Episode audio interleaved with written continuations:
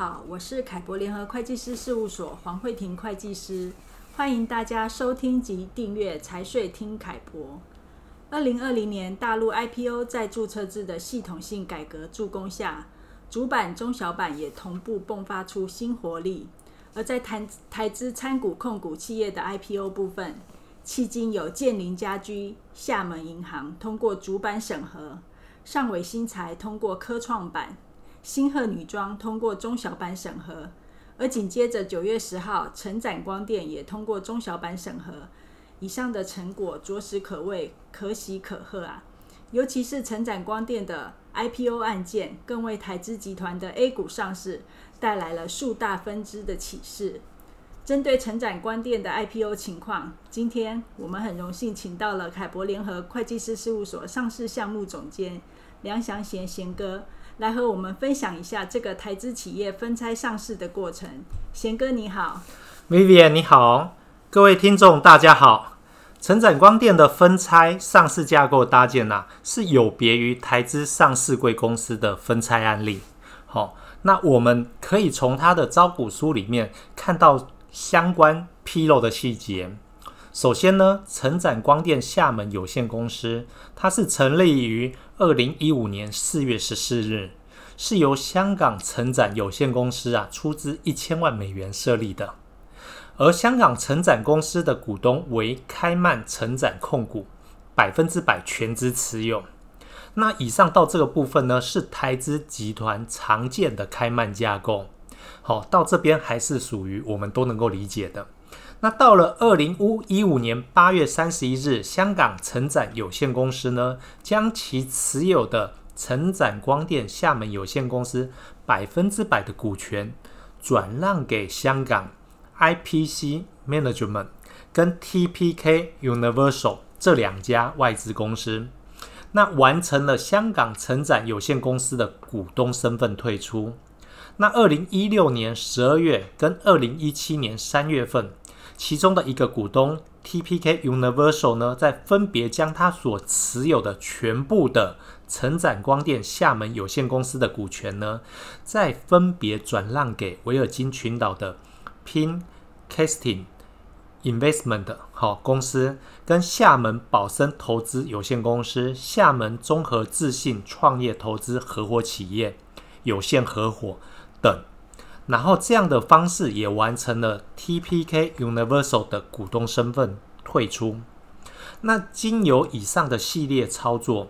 他理顺了实际控制人，也就是大股东呢，经由 IPC Holding、香港 IPC Management 这两家境外公司来成为成展光电，也就是现在的发行人的最终控股股东，完成了这一次的操作。所以，本次过会的成展光电呢，它跟台股的 TPK 成鸿啊，代号三六七三，是两家各自独立运营啊，仅仅是实际控制人相同的关联企业。这样子的操作，跟之前我们看到的像上尾新材、鹏鼎控股、工业富联、亚翔集成等台股。分拆它的子公司在 A 股的上市情况就完全不同了。哦，那这样的数大分支啊，听起来就是直接从实质控制人的源头就分拆，那不经过台股上市柜的子公司来分拆，在大陆 A 股审核的时候，会有哪些地方被特别关注呢？是的，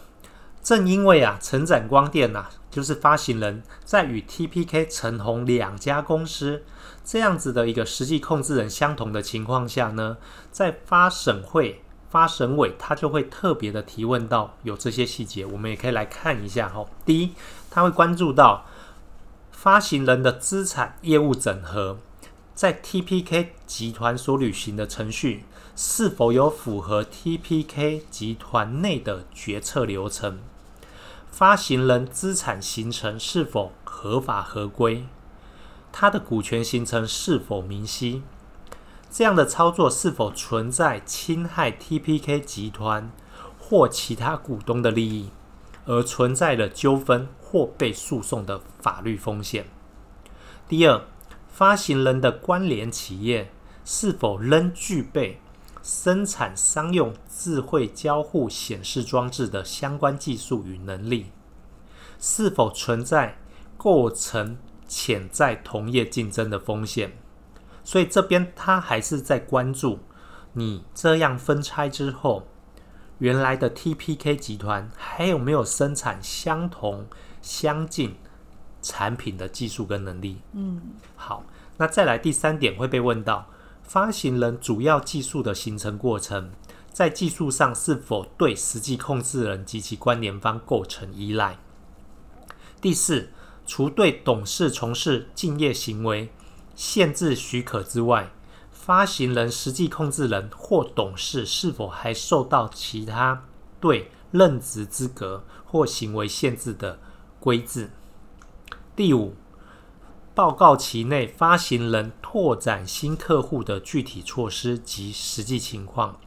是否具有独立开发客户和市场的能力？那以上就是发审委询问，并且请保荐代表人说明核查的依据过程，而且发表明确的核查意见。所以从这边所描述的关注问题呀、我们可以看到。从招股书上面，它也有相关的回应说明。首先，第一，在业务的形成过程，我们可以看到它陈述的方式是说，先后通过购买资产和股权的方式，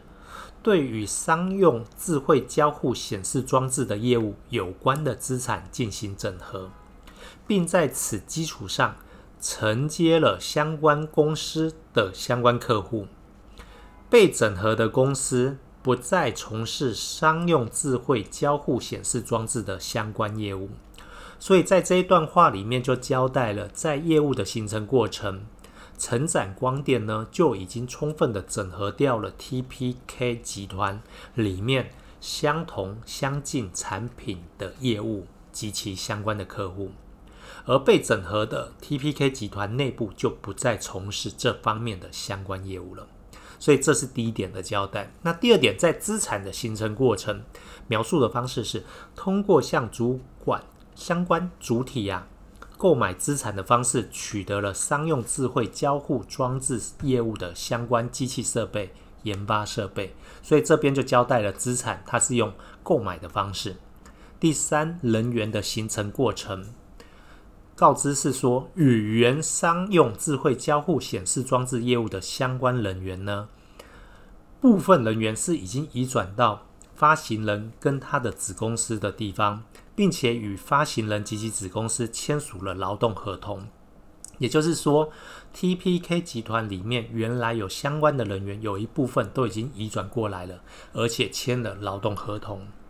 第四，技术的形成过程。告知的是说，通过整合与商用智慧交互显示装置业务的相关研发及生产设备，接收该等公司部分研发人员的转移，从而承接了部分的研发与生产技术。所以技术是这样形成的。第五，境外子公司的股权收购过程。那告知的是说，为了避免同业竞争，减少关联交易。发行人收购开曼成展控股百分之百的股权，所以呢，成展控股成立在二零一四年十一月份。它主要是通过下属的萨摩亚成展台湾分公司来从事智慧商用交互显示装置的研发跟销售。同时呢，开曼成展控股也持有了香港成展的百分之百股权。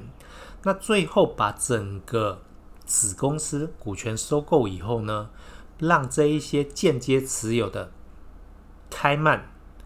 公司呢，把这一些孙公司最后再移转到我们发行人体系里面来，嗯、而在一七年的时候再注销掉开曼成长控股，以便发行人最终是直接持有下属的萨摩亚成长以及香港成长，嗯、所以我们可以很清楚的看到。发行人收购相关的股权以及购买了资产，上述的五大点的运作完毕之后呢，它就扩大了发行人的生产规模，增强了发行人的运营能力，也完善了发行人的业务体系，避免了与实际控制人呐、也就是大股东所控制的其他企业之间存在同业竞争。那上述收购的股权跟购买的资产的行为，也更进一步增强了发行人的独立性。发行人的实际控制人、董事、高级管理人员，在这个过程当中都没有发生变化，发行人的主营业务也没有发生变更。以上的资产重组对发行人的业务跟经营的业绩都没有产生不利的影响。嗯，所以对于上面这一些招股书内容的陈述，我们可以简单的总结出来。其实攻防的关注点主要在于：第一，整合过程的资产跟股权是否明晰，有没有侵害到原来 TPK 集团及其相关股东的权利；第二，相关的技术跟能力是否还有同业竞争？有没有没有收进来、收干净的？第三，业务跟采购等交易是否有形成重大的依赖？只要把这几个主要的关注点理顺，其实这样的一个数大分支就比较容易啊，被审核人员呐、理解跟信服。嗯，原来是这样啊。呃，经由上面贤哥详细的探讨呢，让我们可以更清晰的了解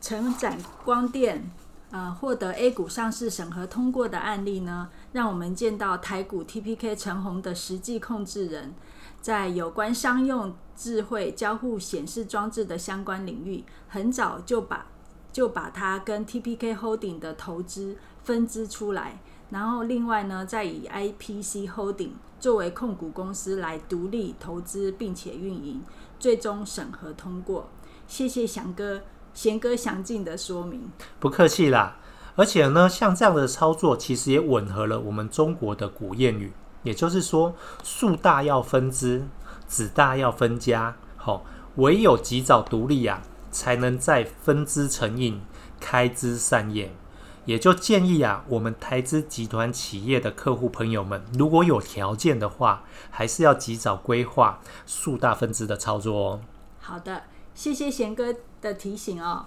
那针对这个议题，大家也可以参阅呃凯博联合会计师事务所网站上的凯博观点，会有更详尽的说明。如果有任何的问题，也欢迎直接洽询我们凯博联合会计师事务所。谢谢大家今日的收听。